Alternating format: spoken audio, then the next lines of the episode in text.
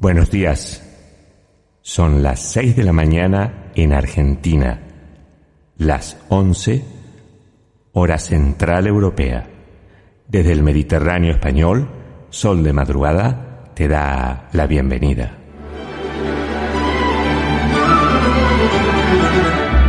Mientras que la Tierra gira a una velocidad de 1700 kilómetros por hora en el Ecuador, cada día se imprimen miles y miles de periódicos. Millones y millones de datos y noticias recorren en segundos por Internet. La noche cede su paso al día y la luna se acuesta dejando al sol. Pero este frenesí de información no se detiene.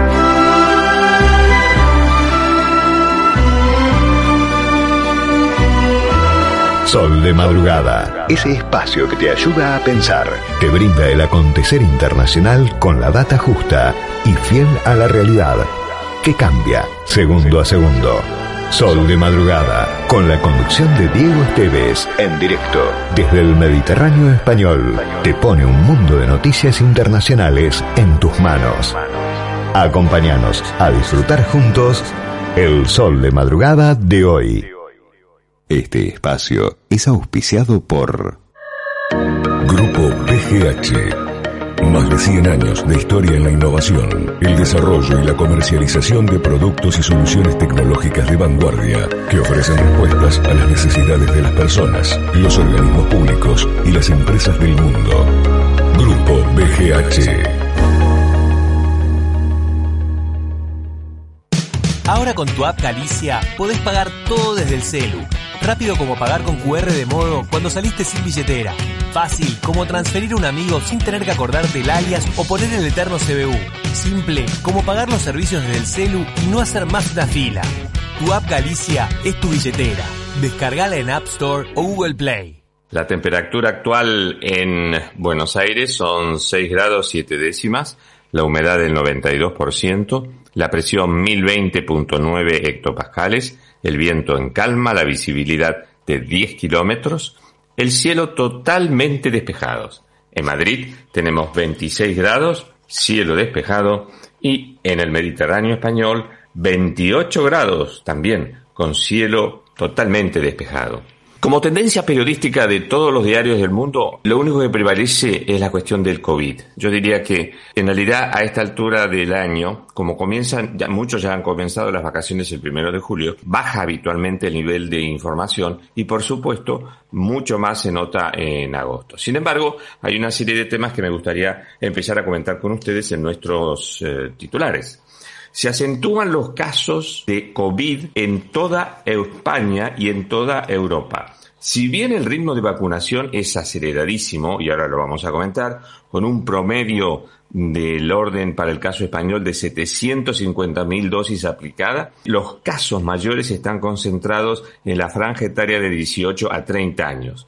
Todos estos chicos son los que se cargan la mayoría de los casos y por supuesto los que no están vacunados.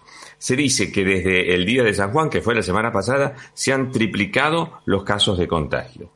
Hay varias provincias y comunidades con niveles de incidencia acumulada que están llegando a los niveles de la tercera ola. De todos los casos es de destacar la situación de Cataluña, Valencia, Castilla-La Mancha, Baleares y Canarias. A esta altura ha comenzado, como dije antes, la semana de julio, la primera, para toda la temporada alta. Y la verdad que, a ser sincero, por una recorrida que hice el sábado por la tarde y por la noche a lo largo de varias ciudades y pueblos aquí de la costa, puedo decir con total certeza de que se nota la ausencia de turismos, especialmente los grandes ausentes son los británicos.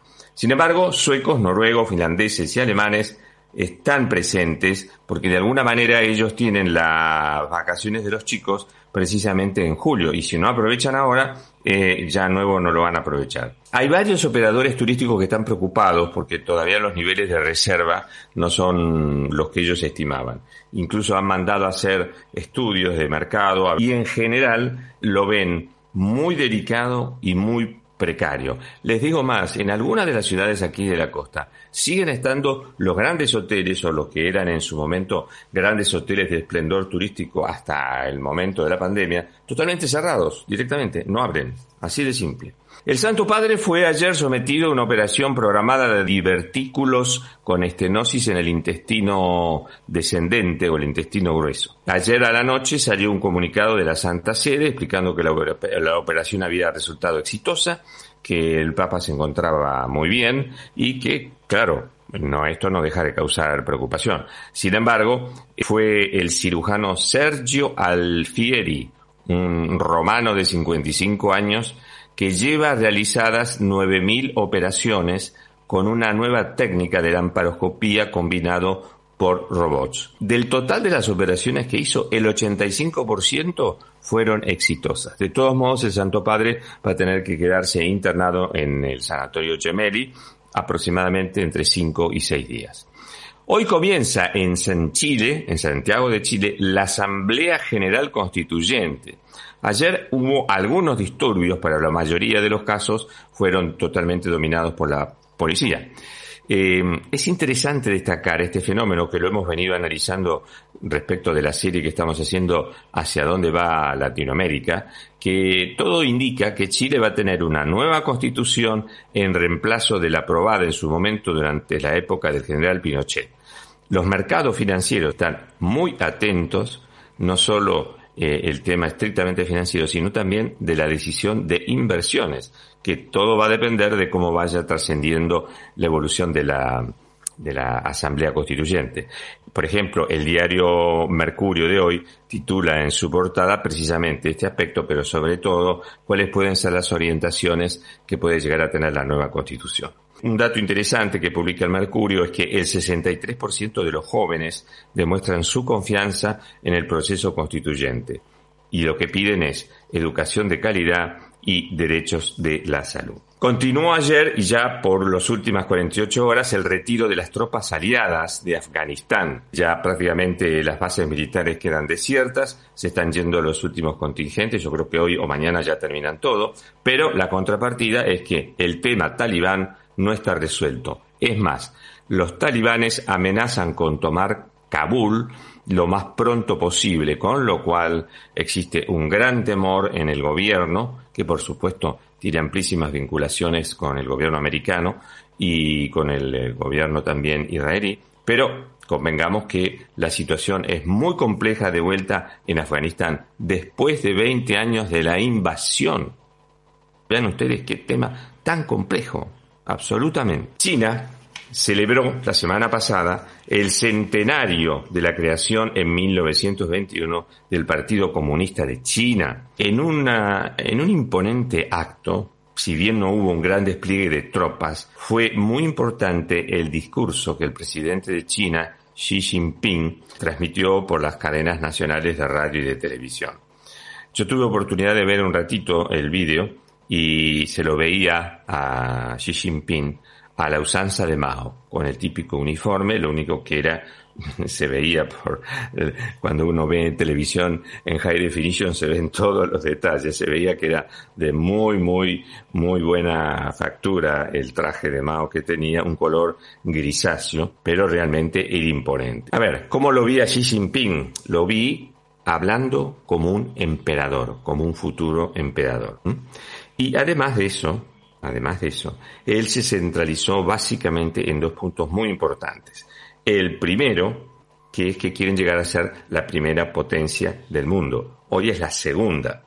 Y el segundo asunto es la cuestión de Taiwán, ya que muchos voceros del Ministerio chino eh, de defensa andan comentando a los periodistas extranjeros que en general la decisión de Taiwán está tomada, o sea, de invadirla, pero que al mismo tiempo eh, no se sabe en qué momento. Por último, convengamos que aquí en España hay un fenómeno que está relacionado con el tema de los indultos. Tema de, los indultos contra el 65% de lo que opinan los españoles y en general la sociedad. Hay mucho fastidio, hay mucha bronca, por la sencilla razón de que no ha habido ni arrepentimiento ni disculpas. Los precios han salido como quien se van de kermese. Ahora bien, una parte importante de los obispos catalanes salió a defender el indulto bajo lo que puede ser el paraguas de la doctrina cristiana y eso tuvo un profundo impacto en la Comisión Episcopal Española. Dicho esto, el cardenal Omelia, que es el presidente de la Comisión eh, Episcopal Española, comenzó también a hablar y a darse cuenta de que tenía prácticamente las tres cuartas partes de la Comisión en contra. Y aquí viene lo interesante de la cuestión. ¿Quién es el dueño de la principal o una de las principales cadenas de radio y televisión de España? Es la propia Conferencia Episcopal. Y específicamente en el caso que yo les voy a comentar ahora, la cadena COPE, que es muy importante la cantidad de emisoras y la gente que escucha. ¿Y a quién escucha? Escucha a un gran periodista que se llama Carlos Herrera. Es el número uno de la mañana y su discurso o su editorial de las ocho de la mañana les puedo asegurar que hace temblar a toda España por las cosas que dice y sin pelos en la lengua. Todo esto hizo que hace 15 días atrás hubiera tenido una reunión eh, con los directivos de la COPE, donde le anunciaron el malestar de Pedrito Sánchez contra él y, por supuesto, como estaba presionando a la conferencia episcopal española para que lo levantaran del aire. O sea, la típica actitud de los gobiernos dictatoriales, persecución a full al periodismo, al periodista disidente o a los que pensamos distinto. Pues bien, la cuestión que Carlos Herrera, que a quien yo conozco y aprecio mucho y, realmente es un talento, al igual que Santiago Ponesica, que lo conoce de cuando estuvo viviendo aquí en España, es un personaje duro de doblegar. Y él dijo que él no piensa aflojar su discurso sobre los indultos y que por el contrario va a decir todo lo que tenga que decir. Dicho esto, se fue a hacer el paseo de Santiago, el camino de Santiago, estuvo dos semanas fuera del aire y retornó hoy. Y retornó con una dureza fenomenal, fenomenal, porque no solo habló del problema de censura que está imponiendo en varios medios Pedrito Sánchez, sino que también planteó cómo había presionado eh, Sánchez a la Comisión Episcopal para que le levantara el programa en la cadena COPE. Vale decir, tenemos el primer caso concreto, concreto, de persecución periodística. ¿Por qué? Porque no está de acuerdo con los indultos, como la, la gran mayoría de los españoles. Dicho esto, por lo que yo escuché hoy en su editorial de las 8 de la mañana, yo creo que eh, vamos a un forcejeo y a una prueba de fuerzas muy importantes entre los eh, autoritarios de siempre que quieren censurar a la libertad de expresión y a los periodistas y aquellos que pretenden este, eh, trabajar con prácticas eh, autocráticas. Pero es un interesante fenómeno para seguir, incluso por la postura tan dura que tiene el señor Carlos Herrera.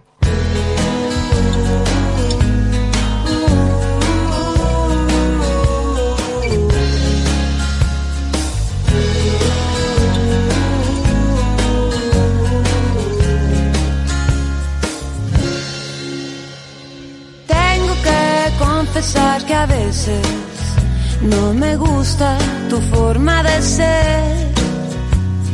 Luego te me desapareces y no entiendo muy bien por qué. No dices nada romántico cuando llega el atardecer. Te pones de un humor extraño cada luna llena. Pero todo lo demás le gana lo bueno que me das. Solo tenerte cerca, siento que vuelvo a empezar. Yo te quiero con limón y sal, yo te quiero tal y como estás, no hace falta cambiarte nada. Yo te quiero si vienes o si vas, si subes y bajas y no estás seguro de lo que sientes.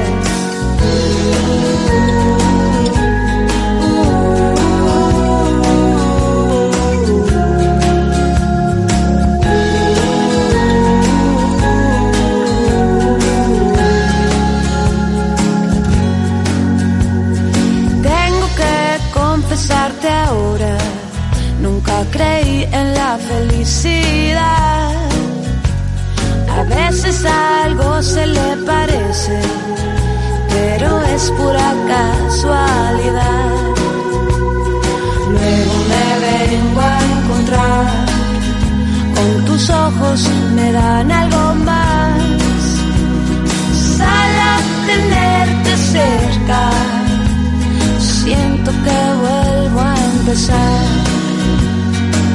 Yo te quiero con limón y sal, yo te quiero tal y como estás, no hace falta cambiarte nada. Yo te quiero si vienes o si vas, si subes y bajas y no estás seguro de lo que sientes. Yo te quiero con limón y sal, yo te quiero tal y como estás, no hace falta cambiarte nada. Yo te quiero si vienes o si vas, si subes y bajas y no estás seguro de lo que sientes.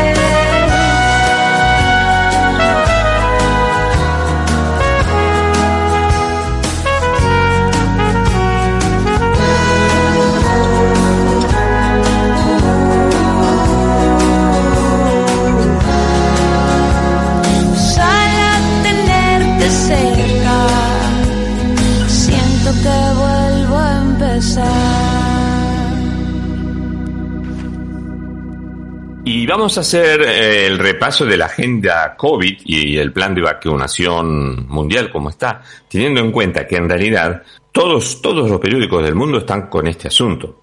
A veces yo soy de la idea de tratar este aspecto en una forma bastante aséptica y no cargarlos a todos los oyentes, a todas mis orejitas candorosas, como yo le digo, y que por lo tanto trato de acotar mucho el tema de coronavirus. Pero es indudable que estando en la tapa de todos los diarios no, no puedo no negarlo.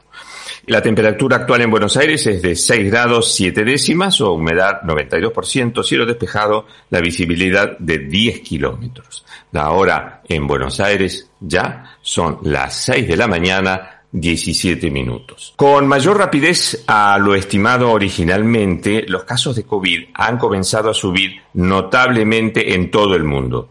En papeles internos de la Organización Mundial de la Salud, trascendió ayer un documento que fue elaborado este fin de semana, que llega directamente al doctor Tedros, al presidente de la OMS, donde llegan a la conclusión que los nuevos casos de, de contagios del COVID a nivel mundial podrían estar más rápidamente superando al ritmo de vacunación que por ahora no se va. En otras palabras, si sigue esta tendencia de velocidad de contagios, si sigue esta tendencia de velocidad de contagios tan altos, va a llegar un punto en los próximos 10-15 días donde la velocidad de, reproducción del virus va a superar al ritmo de vacunación. De todos modos, es justo decirlo que el ritmo de vacunación está siendo muy intenso prácticamente en todos los países. Aquí en España, como les dije, está siendo realmente muy, muy intenso. Según los funcionarios de la Organización Mundial de la Salud, este fuerte rebrote se explica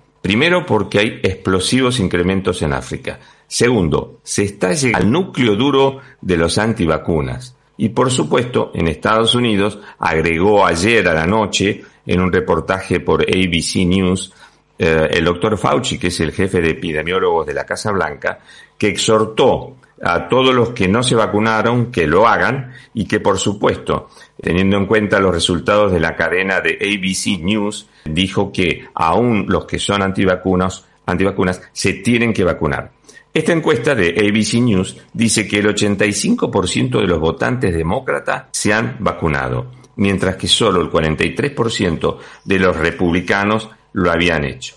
Y como tercer punto, la OMS reconoce la rápida expansión de la variante Delta en muchos países, y es por ejemplo el caso aquí en España, y ya eh, sobre todo en varios países europeos. Francia, por ejemplo, se esperan contagios de la variante Delta suban en los próximos 10, 10 a 15 días y que representen entre el 70 y el 80% de los nuevos casos a registrarse. En Israel, por su parte, la Universidad Hebrea de Jerusalén, ayer también a la tarde, produjo un interesante informe sobre el estado de los casos en Tierra Santa y concluyó que no obstante el elevado nivel y ritmo de la vacunación de la población, se espera en dos semanas que los casos diarios de contagio de 100 o 200 casos que hemos tenido por día en los últimos 7 días, salte, salte a 1000 casos por día. Y por otra parte, en un estudio muy detallado, determinó que la efectividad del 90% de las aplicadas y demostradas científicamente en la práctica con el desarrollo de la variante Delta, en realidad el número de seguridad o de efectividad está en la horquilla que va de los 60 al 80%. Se está continuando con la aceleración de la vacunación a los chicos entre 12 y 15 años. El sábado hubo 460 casos y en total en lo que va de este tramo desde que Israel tuvo eh, cero contagio, solamente han fallecido dos personas en las últimas dos semanas y el total de casos activos son 2.398. En el mundo se llevan aplicados 3.200 millones de vacunas, de dosis de vacuna, al día de ayer, domingo 4 de julio, a la noche. Esto implica casi 40 millones de dosis en la vacuna diaria en promedio. Sin embargo, haciendo algunos numeritos, estamos llegando a la conclusión de que hay vacunas que tienen eh, dos dosis, otras que tienen una, como Janssen, eh, que en general este, el, planeta en su conjunto, o la población de la, del planeta Tierra, está entre un 15 y un 21% de la población ya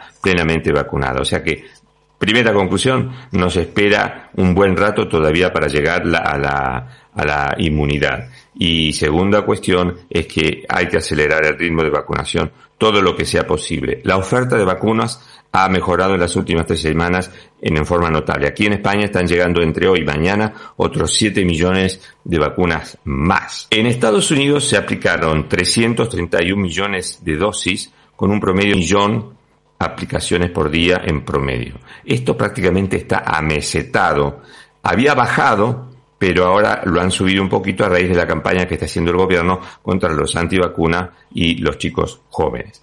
En los países representativos el ranking quedó configurado hasta ayer a la noche de la siguiente manera y hay varios cambios interesantes. Recuerden que yo estoy tomando en cuenta la pauta completa de vacunación, es decir, cómo, está la población preparada para enfrentar a la variante Delta, que todo indica que es la más preocupante. Pues bien, Israel está con el 57% de la pauta completa, pero atención, tiene un 43% que no están completamente vacunados o que incluso tienen una sola vacuna. Chile 56%, Hungría 51%, avanzó muchísimo Hungría.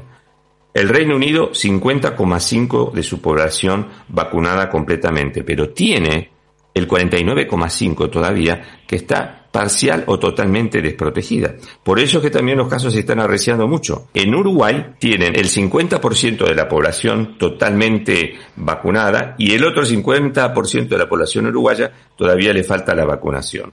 En Estados Unidos el porcentaje es 47% del total de pauta, con el 53% que todavía están este, con una sola dosis o en su defecto no se han vacunado. Y por último, en la Unión Europea, que es el caso que nos compete mucho más cerca, tiene vacunada el 35% de su población con la pauta completa y tiene el 65%, repito, tiene el 65% de su población no vacunada o parcialmente vacunada. Esto significa que lo que pronostican los hoteleros y los analistas de la cuestión turística española nos indicarían que la cuestión del verano y de viajar y demás está entrando en el terreno ya de lo hipotético, casi yo diría en la cuestión de la entelequia. Argentina ya tiene el 10% de la población con doble pauta, pero indudablemente le falta un 90% para que los argentinos estén tranquilos. Eh, Argentina está en el pelotón de Rusia, Moldava, Macedonia y Pakistán. Y por último, el Centro de Estudios Epidemiológicos de Estados Unidos anunció que va a dejar de rastrear los datos potencialmente contagiosos, ya que la tarea es muy complicada entre los jóvenes y en todos los antivacunas. Y sobre todo, es muy difícil la, eh, la medición de la variante Delta.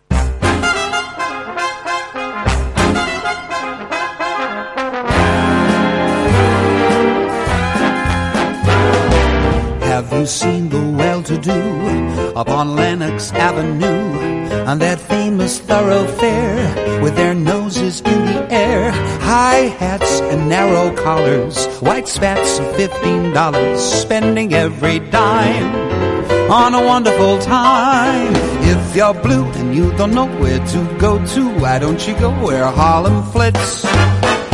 Putting on the Ritz. Spangled gowns upon the bevy of high browns down the levee, all misfits. are putting on the Ritz. And that's where each and every Lulu Bell goes. Every Thursday evening with her swell bows. Rubbing elbows, come with me and we'll attend the Jubilee and see them spend their last two bits. Putting on the Ritz.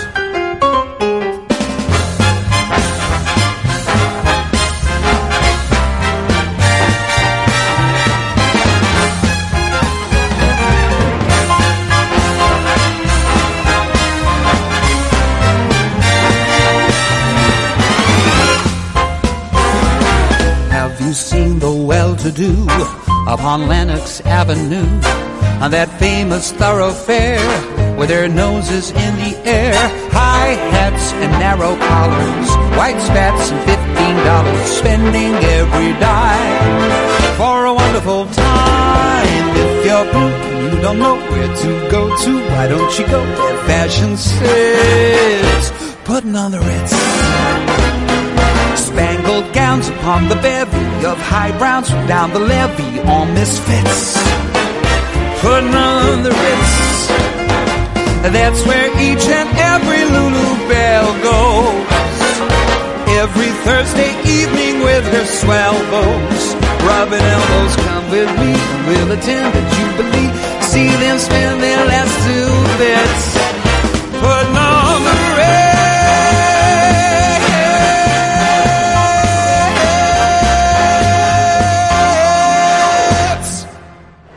Puente, entidad líder en gestión patrimonial y mercados de capitales en Latinoamérica, presenta en forma exclusiva el panorama financiero internacional desde Europa.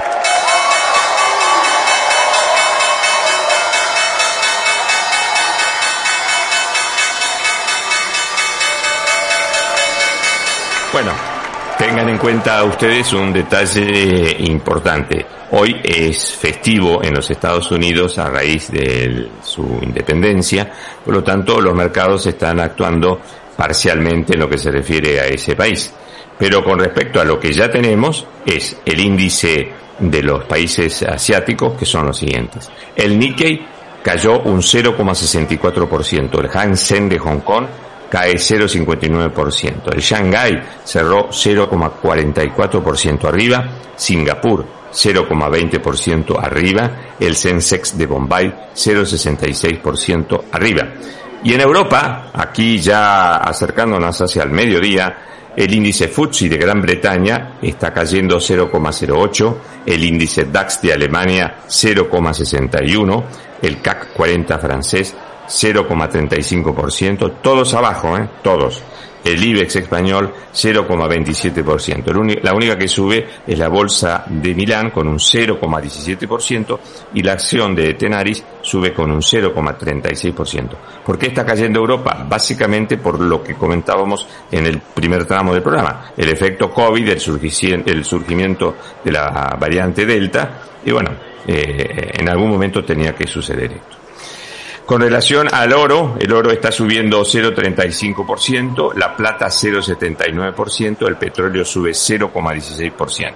Baja un poquito el Bitcoin, está en 34.185 dólares por unidad y está cayendo un 3,82. Los bonos soberanos a 10 años en cuanto a su rendimiento están en Estados Unidos 1,44%, en Alemania menos 0,23%, en Italia 0,80%, en España 0,39%, en el Reino Unido 0,72% y Japón 0,035%. El índice de materias primas que hoy eh, se nota prácticamente en, en todas las materias primas están subiendo con bastante intensidad. El índice CBR de materias primas está subiendo en lo que va del día 0,18% y en lo que va del año, en lo que va del año, 28,1%. O sea que las presiones inflacionarias siguen existiendo. Y si a eso le agregamos el acaparamiento que está haciendo China de insumos básicos, la, cosa luce como un poquito más compleja. Las monedas, el dólar frente al euro 1,1870 contra el yen 110,88 y contra la libra esterlina 1,3850. Muy floja está la lira turca. ¿Por qué? Porque trascendió ya de forma oficial que la evolución de los precios al consumidor fue en mayo respecto del mes anterior 4,4, prácticamente la inflación de la Argentina. Y en lo que va del año, eso es 42,9%, o sea, 43%. O sea, son cifras, tanto la anual como el índice de precios mayoristas 4,4, eh, bueno, cifras que para nosotros son materialmente conocidas. Por último, a las 6 y 35 vamos a tener un excelente editorial, vamos a conversar con el ex embajador en China, don Diego Velar, que vamos a analizar en conjunto lo que dijo Xi Jinping y las implicancias que ello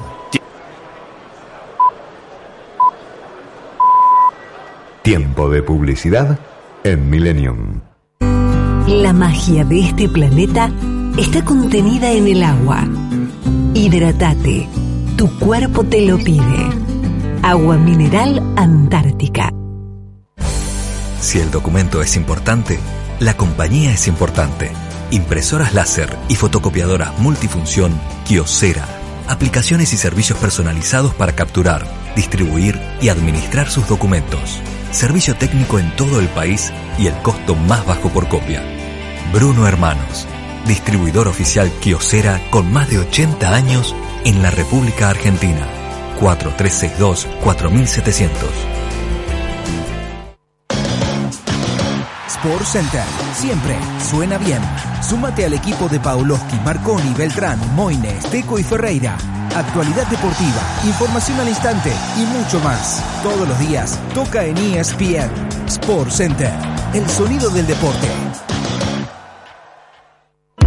Fideicomiso Altos del Golf. Una experiencia única a solo una hora de Capital Federal por autopista. Te invitamos a que vengas a conocer nuestro loteo exclusivo en la mejor zona de San Antonio de Areco. Canchas de golf, hockey y rugby. A solo unos pasos y acceso directo a un pueblo que no para de crecer. Disfruta de la vida al aire libre. Escribinos al WhatsApp 11 67 93 66 50 para más información o altosdelgolf.gmail.com ¿Sos socio de OSDE? Tenemos una buena noticia para vos. Ahora podés obtener tu credencial digital para acceder a nuestros servicios en forma práctica y segura. Es posible utilizarla sin conexión y compartirla con otra persona para que compre medicamentos por vos o acompañe a tus hijos al médico. Además, como la mostrás desde tu celular, reducís la posibilidad de contacto con el coronavirus. Descargala ahora y lleva siempre con vos una credencial sustentable. OSDE, hoy más que nunca, queremos que más gente se cuide. Superintendencia de Servicios de Salud 0800 www.sssalud.gov.ar Registro Nacional de Entidades de Medicina Prepaga número 1408 Tarifasos de Comunicación 0810 555673 nuestra web o a contacto arroba Imperial Pastas and Food. 50 años combinando tradición, innovación y evolución comprometida con la tecnología aplicada a la elaboración de alimentos saludables. Nuestro secreto es que no tenemos secretos. Encontranos en www.imperialpastas.com.ar o llamanos al 4794-8695 o 4794-7249. En el Banco Nación tenemos crédito las que nunca le bajamos la persiana a los sueños. Los que queremos hacer realidad lo que planeamos en una mesa de café. Tenemos crédito los que nos llevamos trabajo a la casa para seguir dando trabajo. Y las que hacemos que cualquier proyecto sea grande. En este tiempo de pandemia, el Banco Nación apoyó con créditos por más de 317 mil millones de pesos a todos los sectores productivos del país y los va a seguir apoyando, porque en el Banco Nación cada argentino y cada argentina cuentan. Reconstrucción Argentina. Fin de espacio publicitario. Mientras el mundo gira y gira, transmite Milenio.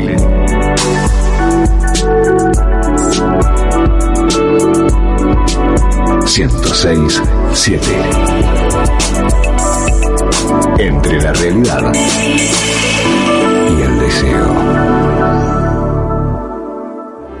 Estás escuchando a Diego Esteves en Sol de Madrugada, con toda la información internacional, en vivo, desde España, para FM Millennium, en el 1067 y en www.fmmillennium.com.ar.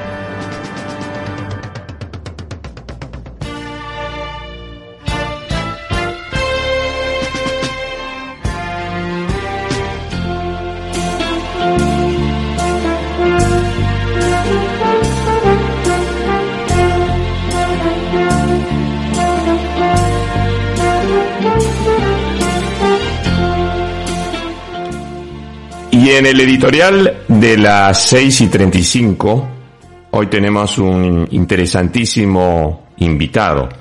La semana pasada se cumplieron los 100 años del Partido Comunista Chino y no cabe la menor duda que hoy China es una potencia de primer orden. Está la discusión técnica si es eh, segundo puesto, primer puesto, tercer puesto, pero no viene al caso.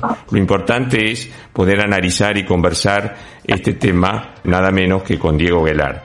Recordemos brevemente algunos aspectos del Partido Comunista Chino, se fundó en 1921 con 13 personas, 13 personas, y a partir de ahí creció exponencialmente hasta en la actualidad. Mao Zedong, que fue el que lideró este cambio más importante en China, con grandes etapas en, en su desarrollo, la revolución cultural, la selección de los mil talentos al año, también todo lo que se refiere al desarrollo organizacional del partido, etcétera. Pero hay un lado que tampoco se, se recuerda de él, que son los 70 millones de personas que secuestró o hizo desaparecer. De manera que hay que poner el rol de Mao Zedong en este contexto. Le voy a dar los buenos días a don Diego Guelar. Don Diego Guelar fue dos veces embajador en Estados Unidos, en Brasil, en la Unión Europea, es abogado, estudió en, en los Estados Unidos y luego egresó en la Universidad de Buenos Aires,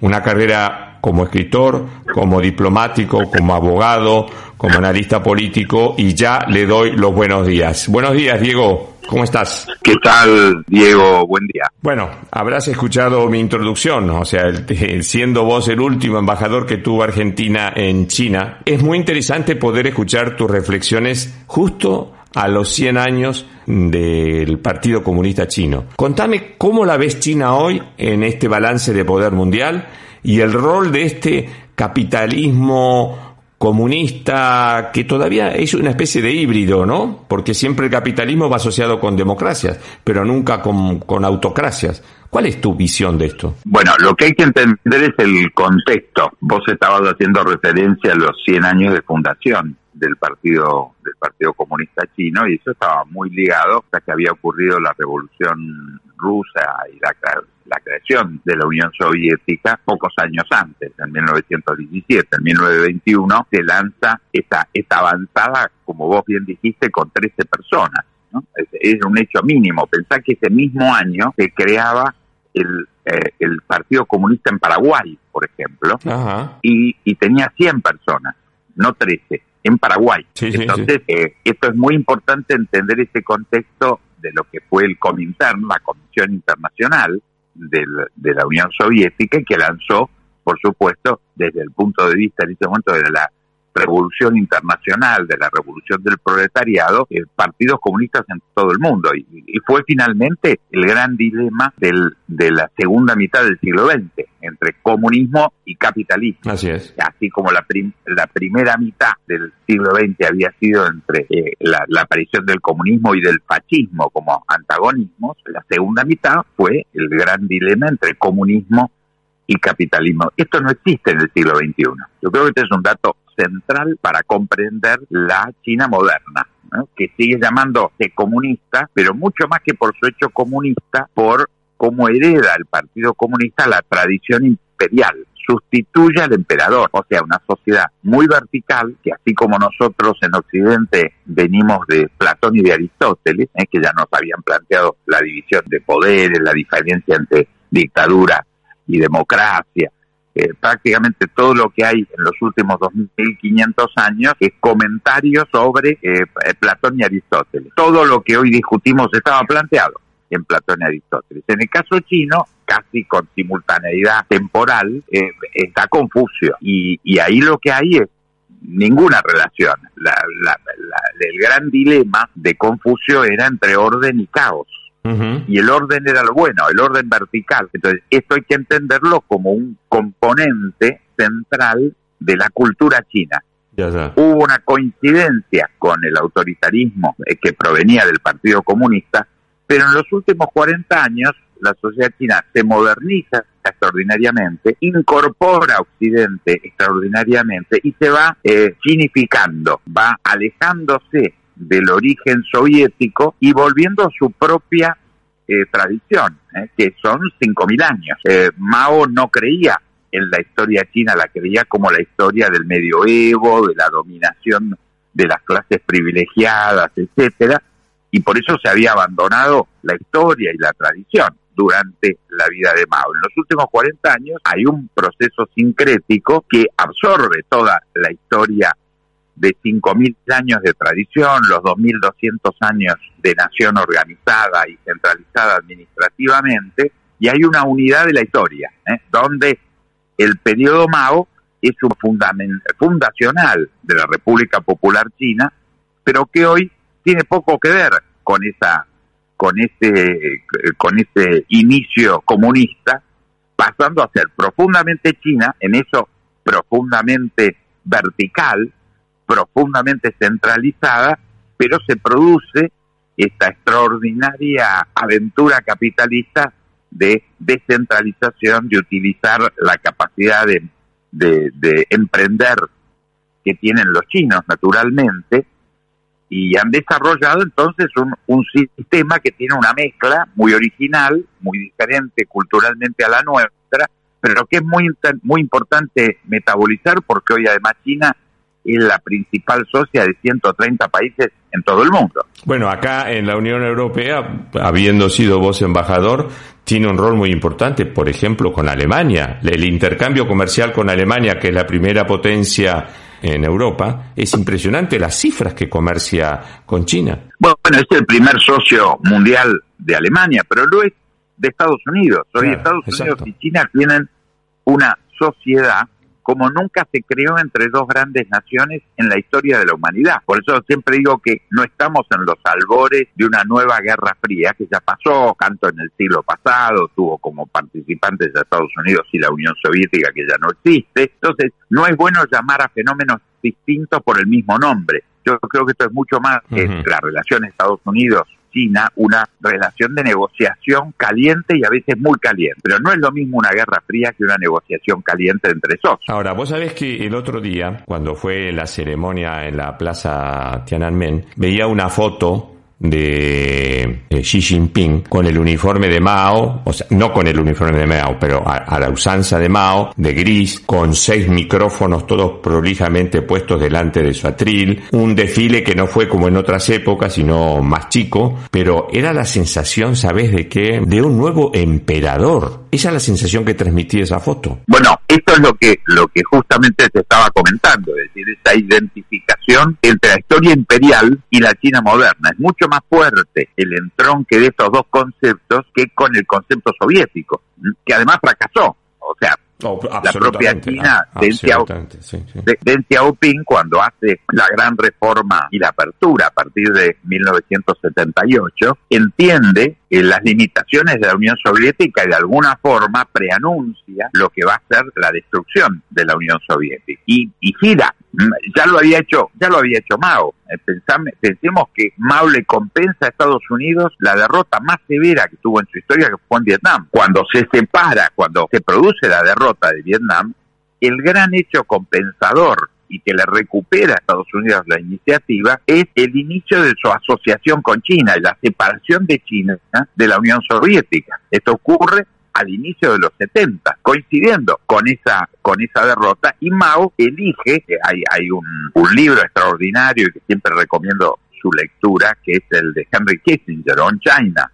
Bueno, yo te iba a preguntar casualmente el rol que había tenido Henry Kissinger, porque creo, corregime vos, creo que Henry Kissinger fue el que primero pisó suelo chino de un americano, ¿puede ser? Efectivamente fue así. Él preparó en 1971 y 72 la llegada de Nixon de Richard Nixon. Esa, esa etapa que lleva desde el año 72 al 79, cuando se oficializan las relaciones diplomáticas, a, yo diría, la derrota más severa de la Unión Soviética y la preparación de la caída de la Unión Soviética 10 eh, años antes de la caída formal del muro. ¿eh? Tenemos 1979, la oficialización de la relación diplomática Estados Unidos-China y 1989 la caída del muro. Absolutamente. Ahora, el rol de Mao en la derrota de la Unión Soviética fue absolutamente eh, fundamental, fue un hito fundamental. Y ahí empieza otra historia. De alguna forma en Estados Unidos hubo una fantasía de transformar a, la China grande, a la China continental, en una gran Taiwán. Y eso no funcionó, ¿eh? porque China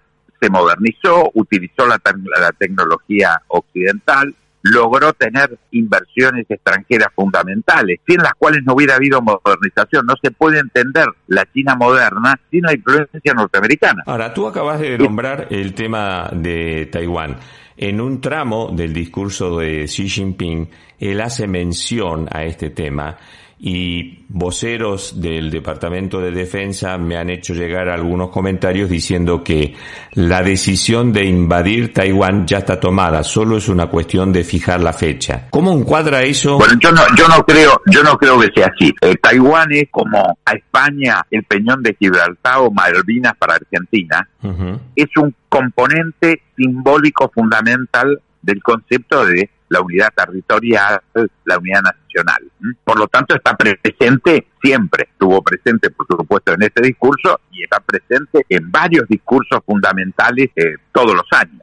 ¿eh? El primero de octubre, que se celebra el primero de octubre de 1949, cuando gana finalmente la guerra civil con el Kuomintang eh, Mao y, llega y asume en, en Beijing, los discursos y el desfile del primero de octubre de cada año tienen, por supuesto, un capítulo Taiwán. Es decir, Taiwán está siempre presente porque es como la herida abierta de, de, la apropiación de una parte del territorio. Entonces, esto está en forma permanente. Si vos me decís va a haber un episodio militar, yo realmente puede ocurrir, no, no se puede descartar, eh, pero no es lo que efectivamente ocurre. Taiwán tiene una relación muy intensa con China. El viejo partido Kuomintang, que con pollo americano el mariscal Chiang Kai-shek derrotado en China. Él se refugia, él se refugia en Taiwán, sí, sí. Exacto, estamos hablando de 1949. De 1949 a 1972 tiene inclusive esa China, la China de Taiwán, la silla en el Consejo de Seguridad de Naciones Unidas. Entonces, esa China bajo protección norteamericana, eh, es símbolo igual que eh, Corea del Sur, de, de, un, eh, de un cerco de seguridad norteamericana que había recuperado todo el, el Océano Pacífico, había derrotado a Japón, entonces la propia Japón tiene hasta hoy una constitución que le dio el general MacArthur, el general vencedor. Fijémonos entonces toda la cortina de seguridad establecida alrededor de China continental comunista por Estados Unidos, Japón, Corea del Sur, Australia, Nueva Zelanda, era tenía una flota, ¿eh? entre comillas, de islas muy importantes, eh, donde tenía un control prácticamente eh, absoluto. Estamos hablando de la década del, del 50 y la guerra de Corea, Corea del Norte, que fue una guerra con la Unión Soviética, donde China participó, pero como, como mandada por la Unión Soviética. Y la existencia de Corea del Norte tiene mucho que ver con el desarrollo muy pacífico y muy intenso, hoy asociadas en un acuerdo de libre comercio intensísimo entre Corea del Sur y China. Eh, pero pensemos que Beijing está a 800 kilómetros de la frontera con Corea del Norte. Es decir, el día que, que se termine de procesar la relación Corea del Sur-China, se terminó Corea del Norte. Corea pasa a tener eh, eh, frontera territorial directa a 800 kilómetros de, Beijing, con China. este es un proceso móvil. Corea del Norte es quizás el, el último gran resabio de, de, la Guerra Fría, que fue en su momento eh, Cuba, Vietnam, Corea del Norte, toda una serie de, de lugares muy álgidos de la guerra de la Guerra Fría, hoy el recuerdo de la Guerra Fría, capítulo central como, como recuerdo vivo, es la existencia en mismo de Corea, Corea del Norte. Entonces, este proceso de metabolización de, de China disputando el liderazgo global, no liderando un bloque. ¿eh? Hoy no hay bloque. Error central en el análisis es pensar que hay un bloque eh, de chino o chino-ruso que no existe, y un bloque americano. Eso es una forma que algunos periodistas lo ponen cotidianamente, ¿no? La existencia de un bloque chino-ruso y un, y un bloque americano. Tampoco existe hoy la contradicción capitalismo-comunismo. Eh, eso se enterró con el fin de la, de la Tercera Guerra Mundial, la Guerra Fría. Entonces, hoy hay un único régimen con características diferentes en distintos lugares, que es el régimen capitalista. El capitalismo europeo es muy diferente al capitalismo norteamericano. Sí, sí, absolutamente, absolutamente. No son no son ni remotamente iguales. Tiene características muy profundas eh, en, sus diferencias. Bueno, capitalismo en Oriente, no solamente en China, tiene características orientales. ¿eh?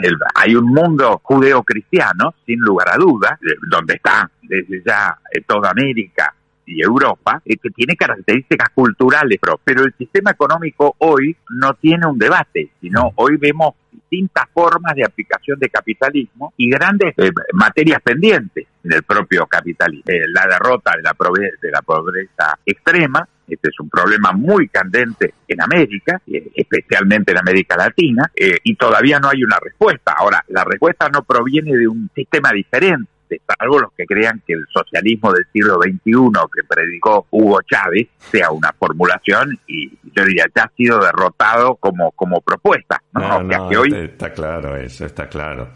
Eh, hoy sí, por supuesto, tenemos una, una gran problemática dentro del sistema capitalista de cómo resolver problemas que están pendientes. Ahora, no están pendientes desde una visión comunista, están pendientes desde nuestra propia cultura, que por supuesto considera una llaga abierta, una terrible herida, todavía diferencias sociales de la magnitud que tenemos especialmente en América Latina, que hoy supera diferencias sociales en África, ¿no? Entonces, esto como tema latinoamericano eh, no es un tema de, de, lucha de sistemas económicos, sino de cómo efectivamente el sistema económico capitalista responde y da una respuesta a esto que está pendiente y que no está resuelto.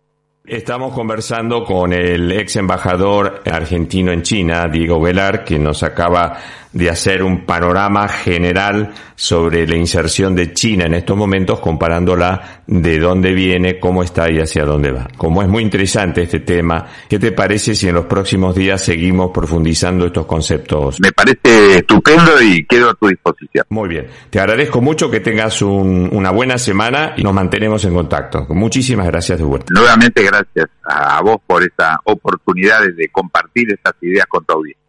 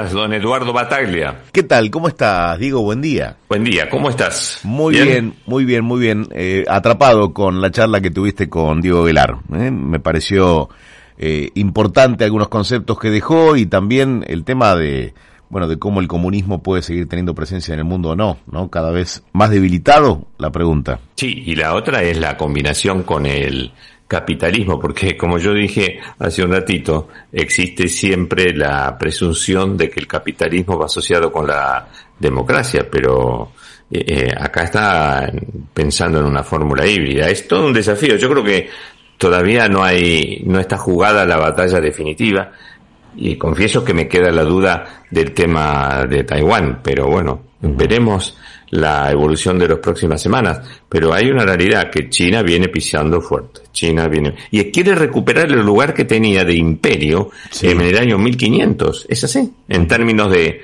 de comercio internacional, de presencia mundial y todo. Em, en un mundo muy dinámico en un mundo muy dinámico. Totalmente, totalmente. Yo te digo sinceramente, Eduardo, eh, uno que está acá, que tiene acceso a muchísima información, empezando por la del COVID desde ya, notas un, un, cambio repentino de una postura hacia, hacia la otra, porque por ejemplo la Unión Europea está por mantener relaciones intensas con China. En cambio, Biden está haciendo su propio juego. Primero, fíjate que él estuvo muy duro con China y luego en los últimos tiempos ha venido aflojando. Porque bueno, también tenía que satisfacer a los republicanos de alguna manera y si vos te pones a analizar fríamente, Biden ha hecho muy pocas, muy pocas modificaciones de forma, en el sentido de que eh, sigue manteniendo, por ejemplo, el tema de los inmigrantes, que había sido una promesa de, campaña, había tenido también el tema de, China como un gran enemigo, y sin embargo, las cosas están cambiando, es todo muy dinámico, realmente, como vos decís. Dime una cosa, Eduardo, sí. ¿cómo pinta la mañana en Buenos Aires de noticias? Eh, de noticias, eh, mira, centralizado te diría yo en, en dos aspectos fundamentales. Uno de ellos tiene que ver con el tema coronavirus y la vacuna, porque hoy se comienza a fabricar el componente 2, el tan esperado componente 2 de la vacuna rusa, 150.000 dosis en un principio, que aparenta como escaso eh, para la gran demanda que existe, ¿no? Porque hay 5 o 6 millones de personas que recibieron la primera y están esperando eh, la segunda dosis. Y por otra parte, tema clases, porque se vuelve a las clases presenciales en el nivel secundario en la ciudad de Buenos Aires. Así que yo creo que básicamente son esos dos temas y después una tercera pata, si querés, la política.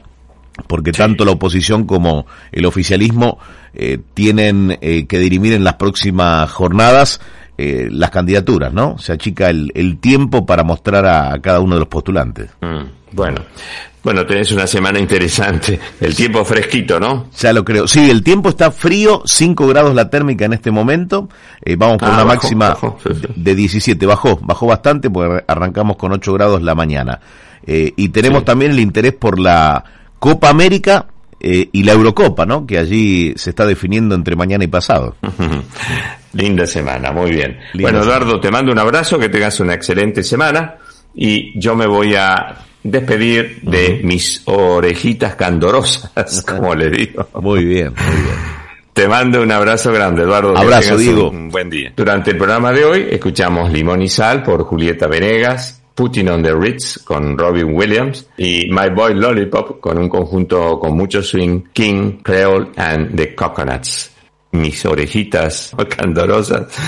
Les deseo una buena semana, cuídense mucho y nos vemos el jueves. Yo el miércoles no puedo hacer el programa porque tengo que renovar mi pasaporte español y me dieron turno para la mañana y eso es inapelable el miércoles. Así que el jueves voy a estar a la mañana y voy a estar a la tarde en BDR a las seis y media de la tarde también. Así que hacemos jornada completa.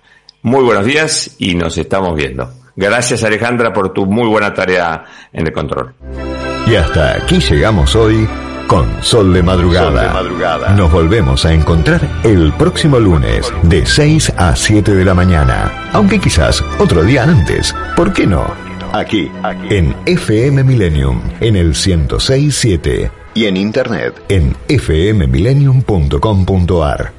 Sol de Madrugada, con la conducción de Diego Esteves, soporte técnico España, Manuel Díaz Quintana, operación técnica Buenos Aires, Alejandra Lescarboura y Facundo de Lorenzi. Locución Rodolfo Lagos.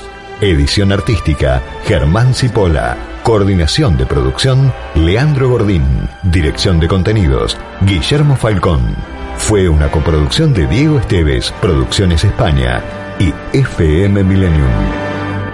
Este espacio fue auspiciado por Grupo PGH. Más de 100 años de historia en la innovación, el desarrollo y la comercialización de productos y soluciones tecnológicas de vanguardia que ofrecen respuestas a las necesidades de las personas, los organismos públicos y las empresas del mundo.